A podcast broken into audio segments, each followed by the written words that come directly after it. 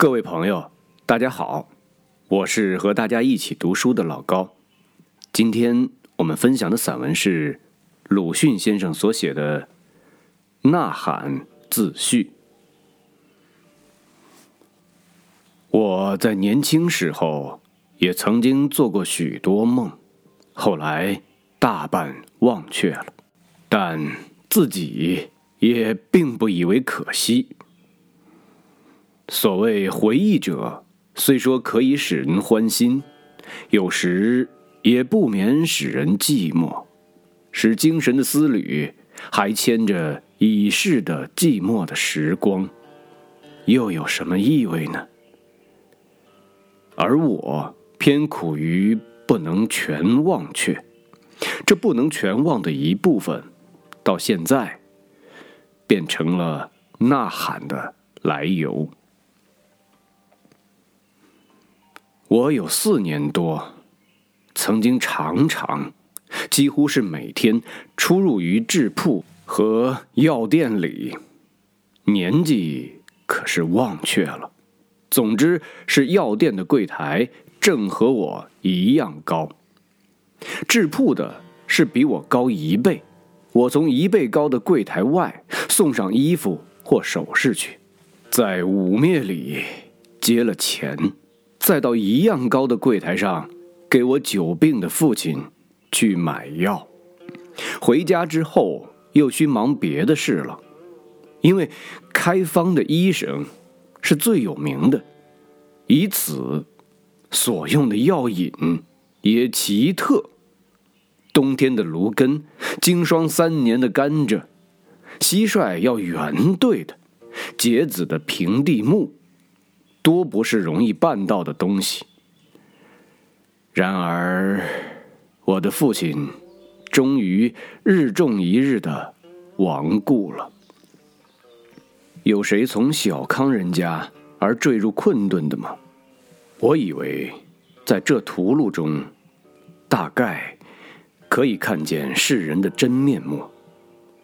我要到 N 进 K 学堂去了。仿佛是想走异路，逃异地，去寻求别样的人们。我的母亲没有法，办了八元的穿资，说是有我的自便。然而，一哭了。这正是情理中的事，因为那时读书应试是正路，所谓学洋务，社会上便以为是一种。走投无路的人，只得将灵魂卖给鬼子，要加倍的奚落，而且排斥的。而况一又看不见自己的儿子了。然而，我也顾不得这些事，终于到恩去进了 K 学堂了。在这学堂里，我才知道世上还有所谓格致、算学。地理、历史、绘图和体操，生理学并不教，但我们却看到些木板的全体心论和化学卫生论之类了。我还记得先前的医生的议论和方药，和现在所知道的比较起来，便渐渐的悟得，中医不过是一种有意的或无意的骗子，同时。又狠起了对于被骗的病人和他的家族的同情，而且从溢出的历史上又知道了日本维新是大半发端于西方医学的事实。因为这些幼稚的知识，后来便使我的学籍列在日本一个乡间的医学专门学校里了。我的梦很美满，预备卒业回来。救治像我父亲似的被误的病人的疾苦，战争时候便去当军医，一面又促进了国人对于维新的信仰。我已不知道教授微生物学的方法现在又有了怎样的进步了。总之，那时是用了电影来显示微生物的形状的，因此有时讲义的一段落已完，而时间还没有到。教师便印些风景或时事的画片给学生看，以用去这多余的光阴。其实，正当日俄战争的时候，关于战争的画片自然也就比较的多了。我在这一个讲堂中，便需常常随喜我那同学们的拍手和喝彩。有一回，我竟在画片上忽然会见我久违的许多中国人了，一个绑在中间，许多站在左右，一样是强壮的体格，却显出麻木的神情。据解说，则绑着的是替俄国做了军事上的侦探，正要被日军砍下头颅来示众，而围着的，便是来赏见这示众的盛举的人们。这一学年没有完毕，我已经到了东京了，因为从那一回以后，我便觉得医学并非一件紧要的事，凡是愚弱的国民。即使体格如何健全，如何茁壮，也只能做毫无意义的示众的材料和看客。病死多少是不必以为不幸的，所以我们的第一要招，是在改变他们的精神。而善于改变精神的是，我那时以为当然要推文艺，于是想提倡文艺运动了。在东京的留学生很有学法政理化以至警察工业的，但没有人治文学和美术。可是，在冷淡的空气中，也幸而寻到几个同志了。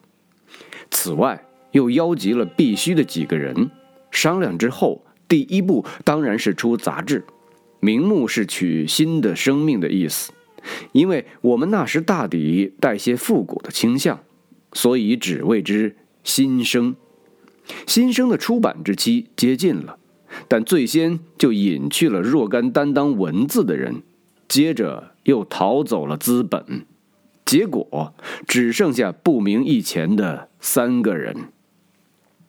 创始时候既已背时，失败时候当然无可告语，而其后。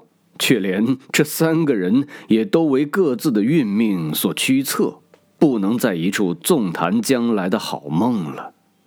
这就是我们的并未产生的新生的结局。我感到未尝经验的无聊是自此以后的事。我当初是不知其所以然的，后来想，凡有一人的主张。得了赞贺，是促其前进的；得了反对，是促其奋斗的。独有叫喊于生人中，而生人并无反应，既非赞同，也无反对，如置身毫无边际的荒原，无可措手的了。这是怎样的悲哀啊！我于是以我所感到者为寂寞。这寂寞又一天一天的长大起来，如大毒蛇，缠住了我的灵魂了。然而，我虽然自有无端的悲哀，却也并不愤懑，因为这经验使我反省，看见自己了，就是我，绝不是一个振臂一呼、应者云集的英雄。只是我自己的寂寞是不可不驱除的，因为这与我太痛苦。我于是用了种种法来麻醉自己的灵魂，使我沉入于国民中，使我回到古代去。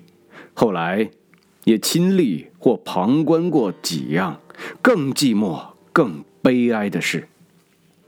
都为我所不愿追怀，甘心使他们和我的脑一同消灭在泥土里的。